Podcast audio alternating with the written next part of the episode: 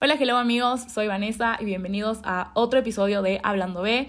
Este mes estamos celebrando el mes del awareness de la salud mental y este es una miniserie que estoy sacando que se llama Mayo con M de Mental Health.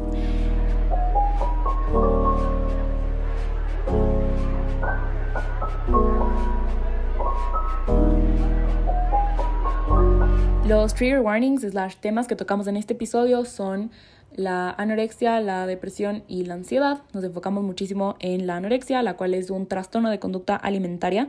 Y bueno, no les voy a spoilear nada porque este episodio en verdad es hermoso. El día de hoy tengo una invitada súper especial. Eh, ella es Martina y nos va a contar su historia y un poco sobre mental health awareness. Bienvenida, este es tu espacio, it's a safe space. Eh, ajá, nada, el piso es tuyo. Gracias, Minesa. Igual, como te conté, me parece mega cool. Nos hemos visto en redes, me encanta lo que tú haces. Nos hemos visto y es la típica persona que uno dice como, wow, qué ganas de conocerle en persona. Y ahorita es como mi semi conocida en persona contigo. Entonces, hermoso, feliz de estar aquí.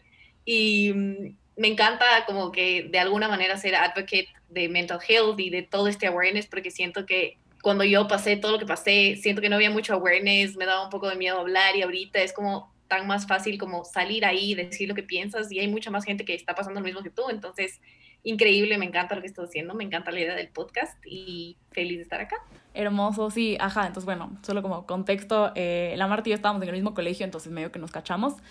Y ella tiene como un Instagram de como fitness, healthy food, lifestyle. Tiene unas recetas increíbles y que si son terribles para la cocina como yo, 100% would recommend porque son cosas fáciles de hacer. Así que recomendadísimo. Y nada, welcome. Bueno, em, les podría contar como un poquito mi historia.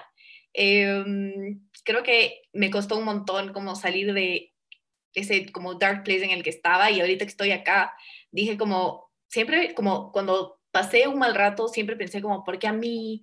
¿Por qué tengo que pasar yo por esto? La típica que uno se pone en ese papel de víctima de como que, ¿por qué me tuvo que tocar a mí? O sea, como, y luego, move forward, cinco años, hoy día digo como, wow, qué bien que me pasó a mí, qué suerte que tengo el chance de tener mi página, compartir como mis tips de mental health o cómo me siento yo y solo ser esa persona genuina que sí, puede ser que tenga esas recetas cool y se vean unas fotos súper lindas y como que parezca que tengo mi vida en orden y nada que ver. O sea, han habido veces que he tratado de portray esa como persona súper healthy y todo, pero no, hay días que les pongo como que, hey, tengo una ansiedad que me mata, tengo días que no me puedo parar de la cama y esto soy yo y eso es parte de la vida. Y tener y estar recuperada, entre comillas, porque siento que es un struggle de todos los días, es levantarte todos los días con ganas de decir, pucha, no me puede ganar esto, no me va a ganar la ansiedad, ok, me quedé postrada en la cama un día porque me mató la ansiedad, pero me paro el siguiente día, hago mi vida, hago lo que puedo. Entonces, ¿cómo llegué acá? O sea, la verdad es que llegué acá con un montón de ayuda, un montón de terapia. Eh, todo nació a partir de un desorden alimenticio, o sea, algo que uno nunca pensaría como que cómo llegó esta mujer a tener ansiedad, a tener un cuadro de depresión a partir de algo tan random como la anorexia y uno no pensaría que está conectado, pero todo al final del día está conectado. Hoy día, cinco años después, puedo como ver atrás de mi vida y decir como, chuta, o sea, todo está conectado. Nunca me di cuenta que lo uno pasó a lo otro y del otro pasó a lo otro. Entonces, em, bueno, yo hace unos cinco años eh, empecé a tener problemas con la comida y no entendía por qué. No tenía idea, como dejé de comer y se tornó en una anorexia súper heavy. Yo no sabía que tenía anorexia porque nadie nunca me sentó y me dijo, oye, hey, la anorexia es de esto. O sea, nunca nos sentaron en el colegio como en una clase de salud a decirte si estás haciendo esto o estos patrones, como que estos patrones no son normales. O sea, yo viví casi dos años de mi vida haciendo vainas que para mí eran normales hasta que se volvió algo tan notorio que me dijeron, oye, ¿tienes algún problema? O sea, como llegué, mi papá me fue a recoger cuando yo me fui a un intercambio llegó y me dijo como, no estás comiendo. Y yo, pero es normal, o sea, yo como una vez al día, como, para mí era lo más normal de la vida. Volvimos a Quito, yo no había tenido mi periodo, mi menstruación, casi nueve meses, y yo dije como, es el cambio de horario, no pasa nada. Y yo de verdad estaba, era tan ignorante acerca del tema que nunca se me cruzó por la cabeza decir como, tengo un problema, o sea, esto, esto no es normal. Em, mi roommate algunas veces me había comentado como, creo que tienes algún problema, y yo como, bravísima, tipo, ¿qué te pasa?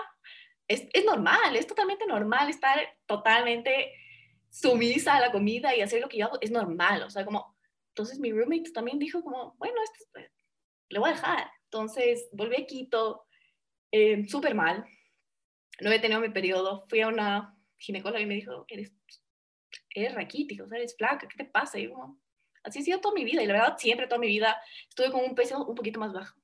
Entonces mi mamá también dice, sí come, o sea, mi mamá no había vivido un año conmigo, y ella decía como que sí, sí come, entonces yo, bueno, ok. Eh, después de esto, el no comer tanto tiempo eh, te afecta toda tu parte mental y se tornó en una depresión muy heavy. Dejé de tener amigos, eh, chao familia, mi familia se separó, mis niños tuvieron que vivir con mi papá, yo con mi mamá.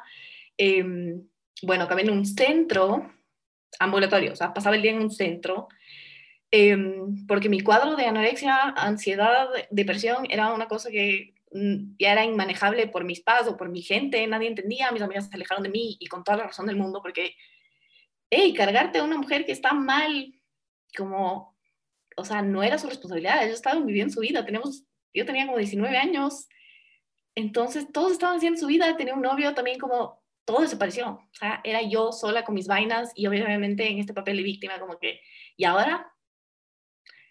¿Por qué me pasa a mí? ¿Por qué me tuvo que pasar a mí? O sea, ¿por qué mis amigas me dejan? No entiendo nada, o sea, yo era víctima del papel. Eh, estuve en este centro seis meses, no hice nada, o sea, o, totalmente opuesto a lo que me decían que haga, necesito que hagas esto, hacia lo opuesto, porque uno está tan aferrado.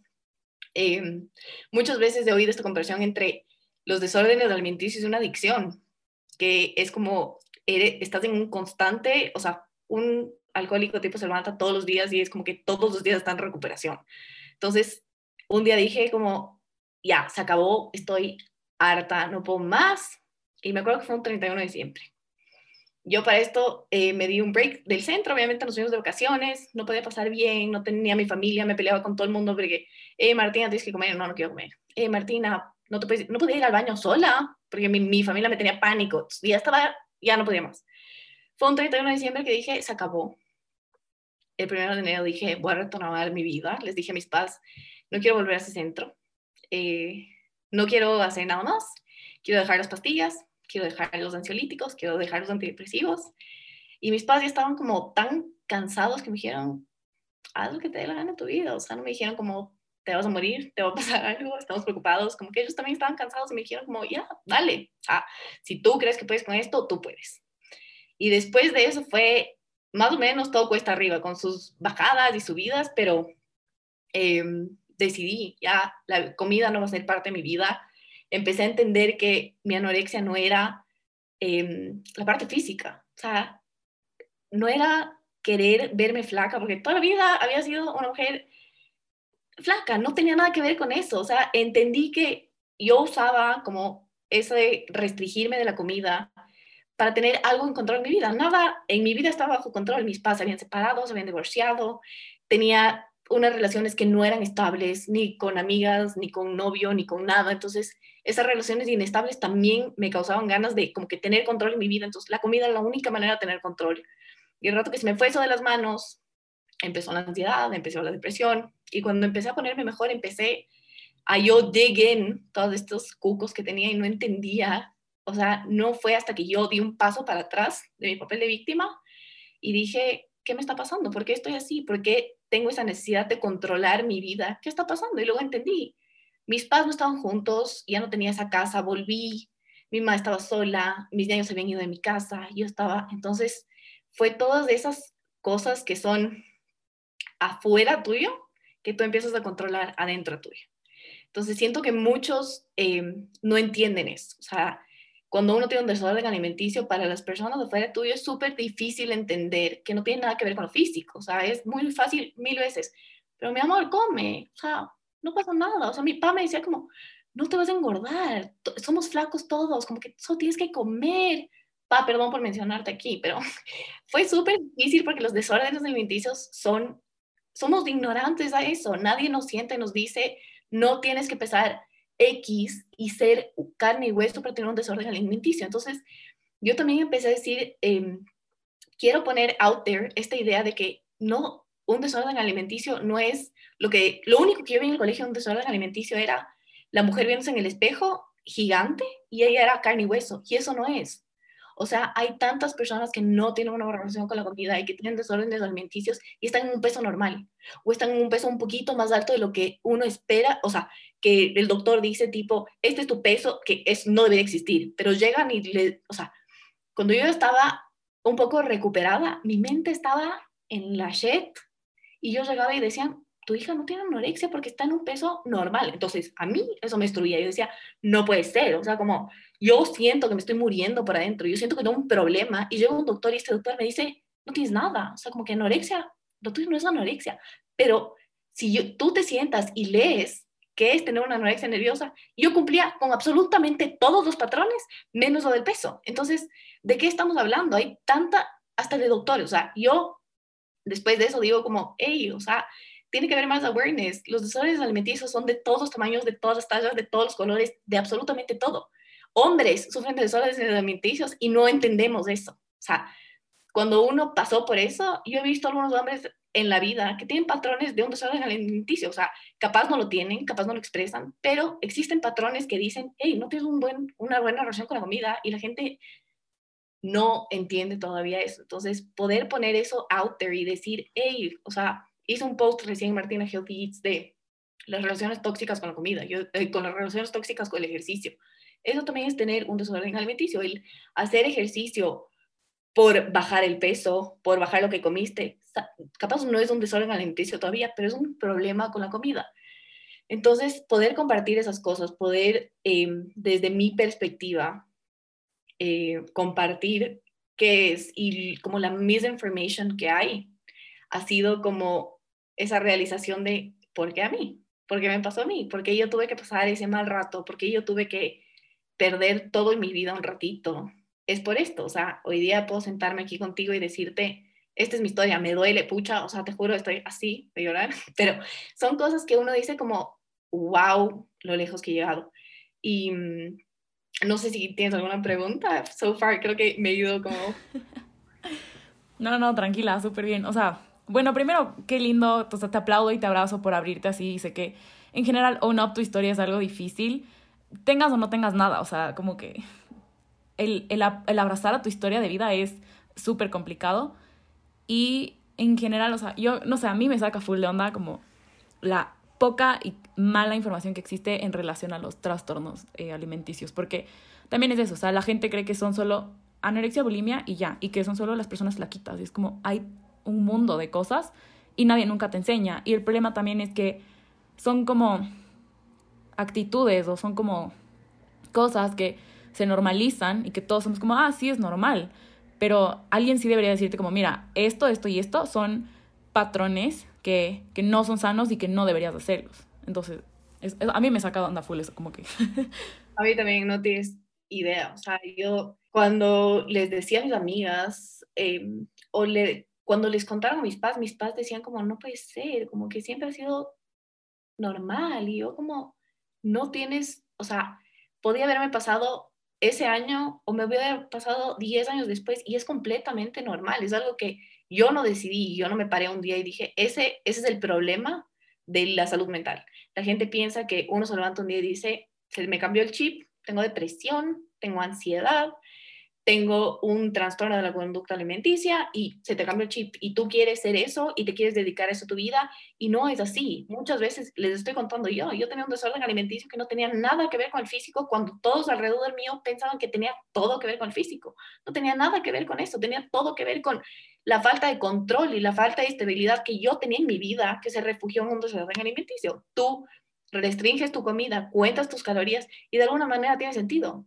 estás controlando una parte de tu vida y eso te da un sentimiento de control que nada más afuera de tu vida te da sentimiento de control. Es difícil entender, yo entiendo que hasta que capaz uno no lo pase, puede ser muy empático, pero no puedes entenderlo. Y he tenido el chance de ahora, he tenido gente que se me ha acercado y me ha dicho, oye, pasaste por esto, creo que yo también tuve esto. Entonces, he tenido el chance de decir, ya no me da vergüenza contarlo. O sea, yo antes era como, no, no tengo nada, dijeron eso a mí, nada que ver. Ahora se me acercan o me escriben por Instagram y les digo, hey, o sea, es completamente aceptable, no tienes que sentirte mal, no tienes que esconderte. les paso números de nutricionistas que trabajaron conmigo, de mis psicólogas. Es como, yo te puedo dar mis consejos, pero yo no estoy en la posición ni soy profesional para poder ayudarte con esto. Te puedo dar mis tips de vida, lo que me funcionaba a mí, pero estas son mis referencias, estos son los nutricionistas, estos son los psicólogas y pasé por 200 nutricionistas, 200 psicólogos, 200 psiquiatras, porque cuando uno no está mal y no te quieres ayudar, nadie te puede ayudar. Entonces mi consejo es, el rato que uno se empiece a sentir mal o sientas que las cosas están yendo de la mano, no tiene nada de malo coger la mano a alguien más y decir, hey, necesito ayuda. O sea, yo a la primera persona que le conté fue a mi novio de esa época y él tampoco entendía y me dijo como, no entiendo, pero veamos qué hacemos, cuéntanos de tus padres. Y yo no sabía qué me pasaba, o sea, les dije a mis papás, creo que, creo que me pasa algo, no sé qué, pero creo que me pasa algo. y el rato que yo hablé con profesionales me dijeron, sí te pasan, te pasan un montón de cosas que yo reprimí tantos años mis sentimientos y todos los problemas que tenía en mi vida y, ok, mi padre se fue de la casa, reprimido. Ok, tengo una mala relación, reprimido. Ok, me está pasando esto en el colegio, reprimía tantas cosas en mi vida que un rato mi cuerpo dijo, ya no puedo más. Y em, también es full genética. Mucha gente en mi familia ha tenido depresión, mucha gente en mi familia ha tenido ansiedad y yo no tenía idea y nadie me contó hasta que yo estuve mal.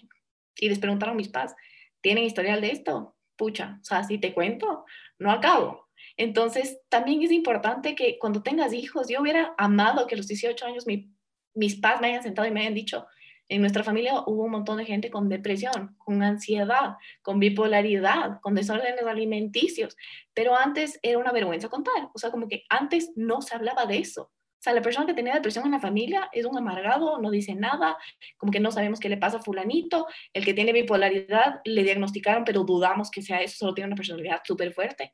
No, no tiene nada de malo. A mí no me da vergüenza. Yo al frente de mi familia hoy día digo, hijo de madre, no puedo creer que esto me pasó, estoy tan feliz, estoy tan orgullosa de mí. Y hoy por hoy, mis papás, o sea, 360 grados de cambio. O sea, mis ñaños o sea, son los más empáticos de la vida. En mi casa ya no se habla de peso, el físico. El físico es el físico. O sea, tú subes y bajas de peso 10 libras en un año.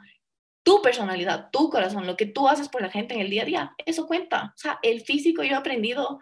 El otro día hablé con mis amigas y les dije, oigan, ¿no es tan más lindo que te digan qué buena onda eres, qué pucha madre, qué bien paso contigo en una fiesta, o qué lindo es verte, qué buena onda eres, a que, te digan qué guapa estás, has bajado de peso. porque esa bajada de peso? Subo cinco libras más y ya siento que no soy la persona a la que le piropearon. O sea, piropear esas cosas que no son visibles al ojo, son las que cuentan al final del día. O sea, aprender a hablar desde ese lugar.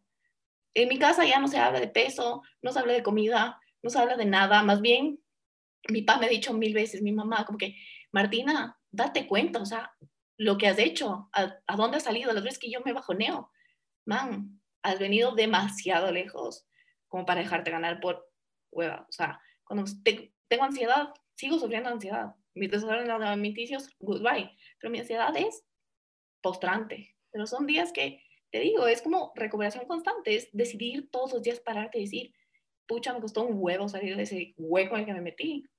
Hoy día decido salir otra vez.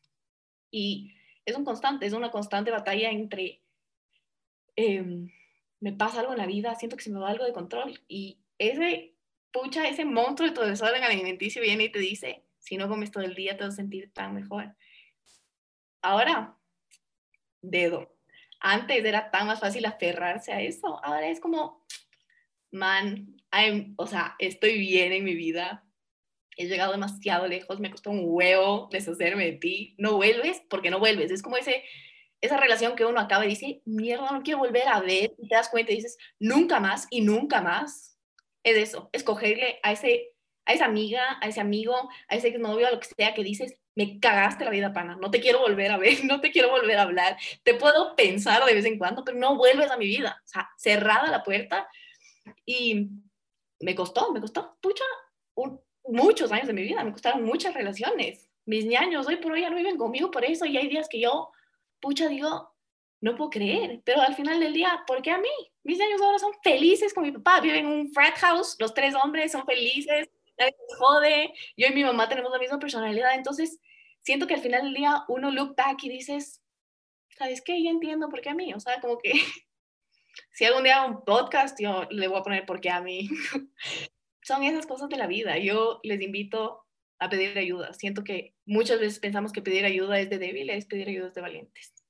Pedir ayuda es de valientes. Pedir ayuda es decir, no estoy bien, no me siento bien, no puedo conmigo mismo, no puedo solo, necesito a alguien más. Es de valientes.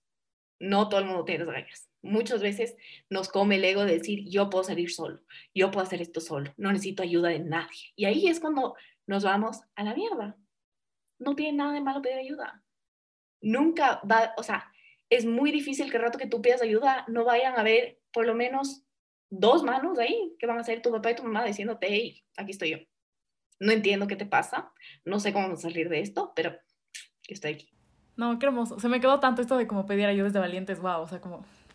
deberían poner eso como, en vez de todos los valores del colegio, como eso, así, en gigante.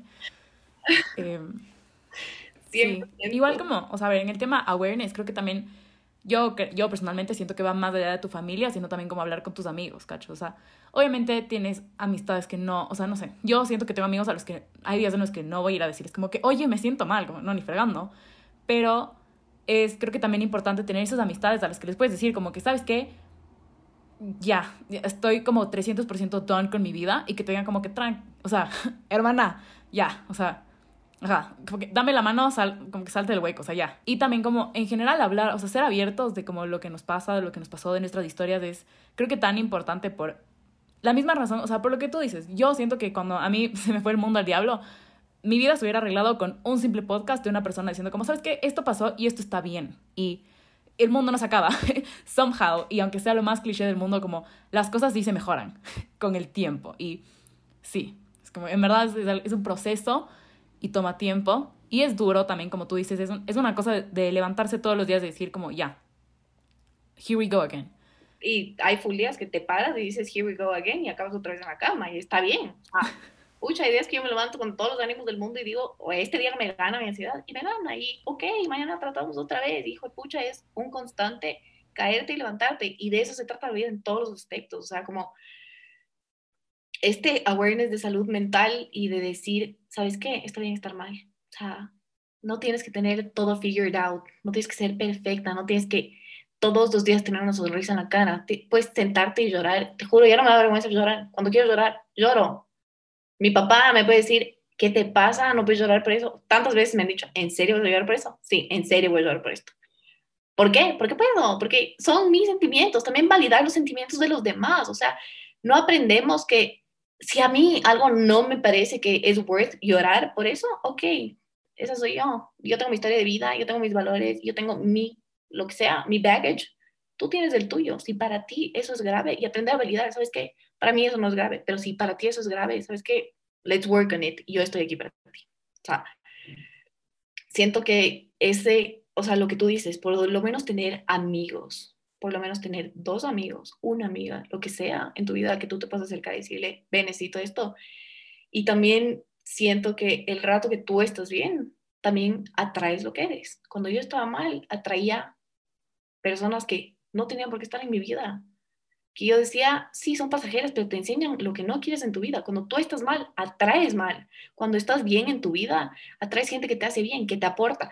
Yo digo, quiero salir adelante, quiero tener gente que me aporte, quiero tener gente que me sume y llega. O sea, siento full en esa, o sea, la ley de atracción existe. Quiero estar bien, quiero estar bien en mi vida, quiero tener gente que me haga bien en mi vida. Quiero, también depende de ti, ¿no? O sea, si uno se aferra a relaciones que te matan la salud mental, o sea, eso eres tú, no el universo no te va a quitar eso. Pero también el rato que tú empiezas a estar bien contigo mismo, haces mejores elecciones en todo sentido, en todo sentido. Y no es del día, no es de hoy para mañana, no es que uno lee un libro de self-realization, ¿no? De como que estar bien y todo está bien en la vida, nada que ver. O sea, es levantarse todos los días y decir, pucha, hoy día, ¿qué voy a hacer por mí? Hoy día, ¿qué voy a hacer por esta persona que está al lado mío? O sea, siento que yo nunca fui empática en mi vida, yo siempre fui yo el rato que yo pasé por todo esto, hoy en día puedo ser tan más empática con todo, todos los que me rodean. O sea, como en mis relaciones ahora he aprendido, te voy a escuchar. O sea, como que antes era yo y yo y yo. Ahora me puedo sentar y escucharle a una persona. O sea, estudié health coaching justo para esto. No era para el día de mañana ser la health coach más cool de Quito o la primera health coach en Quito, lo que sea fue porque dije, necesito meterme en esto, quiero entender esto, quiero entender más por qué me pasó a mí, por qué mi historia es mi historia, por qué yo llegué a donde estoy. Ahí aprendí, tienes que escuchar a la gente, escúchate a ti. O sea, si tú no estás bien, no vas a poder ayudar a nadie. Si tú no estás bien, no vas a estar bien con nadie. Entonces, el estar bien contigo mismo es difícil. No es un easy path. Y siento que van a haber full más épocas de mi vida en las que me vaya al hueco, seguramente. O sea, como que ahorita yo estoy bien. Me voy a ir al carajo, seguramente. Voy a tomar decisiones que no tengo que haber tomado porque todavía me falta, tengo toda la vida para aprender. No sé nada. No sé nada. Siento que no sabemos nada, no sabes nada. Hoy sabes lo que sabes hasta hoy. De mañana no sabes nada, no sabemos nada. Entonces, también como que embrace it. Te vas a caer mil veces más. Pero lo bueno de caerse mil veces más es que ya me levanté mil veces antes. Entonces sé que si me caigo otra vez, por lo menos sé cómo levantarme. A medias, pero sé. Entonces es importante esto, o sea, pedir ayuda. Uno, rodearte de gente que sabes que te va a estirar la mano cuando necesitas. Dos. Tercero, love yourself first. Tengo un tatuaje de eso desde los 18 años y nunca aprendí eso hasta que tengo, hasta que tuve 22. Love yourself first. Ámate a ti primero porque si no te amas a ti primero, no vas a poder amarle a nadie en tu vida. No vas a poder estar bien con nadie en tu vida. Si tú no te quieres a ti mismo, nadie más te va a querer. O sea, siento que es eso. O sea, el rato que tú te quieres, fake it till you make it. Si todavía no te quieres, hasta el que te quieres, hasta el que te quieres, hasta que te lo creas y hasta que de verdad te quieres a ti mismo. O sea, that's it.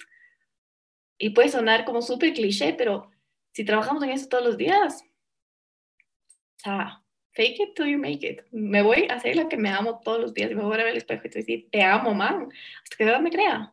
Y así funciona. Y funciona. Días que me veo en el espejo y digo, man, eres una tarada, pero te amo, man. Ah, tomas malas decisiones, pero igual te quiero. Igual, eres la única persona con la que me, conmigo nací, conmigo va a morir. O sea, nos toca aguantar el resto de la vida. Total, eso sí, también. 100% sí. Ay, qué lindo esto, me encantó. Ay, no, yo tan feliz. Siento que, pucha, hace un año me hubieran invitado y me hubieran dicho, no, no puedo. ¿Cómo voy a hacer? Qué vergüenza. ¿Qué dirán? ¿Qué es lo que puede ser? Nadie habla de mental health, porque ¿qué dirán? porque ¿qué dirán? La Martina de toda la vida tiene un alimenticio, tiene depresión, tiene ansiedad. ¿Cómo? ¿Por qué? I got it nada que hacer, eso soy yo, eso fui yo. Si no hubiera sido San Martín una época, no sería la Martina que soy hoy. Mega agradecida. ¿Quisiera pasar eso otra vez? No, estoy agradecida por todo lo que me pasó en la vida. Mega agradecida. Estoy agradecida por todas las cagadas que hice y todo lo que me pasó. Agradecida. Grateful, grateful. También soy grateful en la vida, eso aprendido. No era grateful por nada. Hoy día me levanto y digo, wow, tengo una cama en la que dormí. Wow, tengo comida todos los días. Y son esas huevas que uno dice, uno take for granted esas cosas, pero ser agradecido en la vida por todo, todo, absolutamente todo, también te hace una persona mejor y te ayuda a sentirte menos vacía. O sea, siento que cuando uno tiene depresión o cuando tiene ansiedad, como te enfocas tanto en lo malo, que un poquito de gratitud y estar agradecida por las cosas buenas, como que balancean esos cucos que uno tiene en la cabeza que te hacen pensar que todo está mal en tu vida. Y no está mal. No todo está mal. True, muy true. Bueno, ¿algo más que quieras agregar? No, nada, ha sido un pleasure conversar contigo, contarte. Em, no sé si tú tienes alguna pregunta más. No, la verdad, o sea, gracias por abrirte, me pareció hermoso, me encanta, te juro. Me encanta que todo haya salido tan de tu corazón, como que wow. No tengo ninguna nota, o sea, hace un año hubiera como nota, nada. me encanta. Pero bueno, amigos, eso ha sido este episodio del día de hoy. Em, saludos cordiales, abrazos virtuales y un besito en la frente. Ya estaremos escuchándonos en el próximo episodio. Adiós.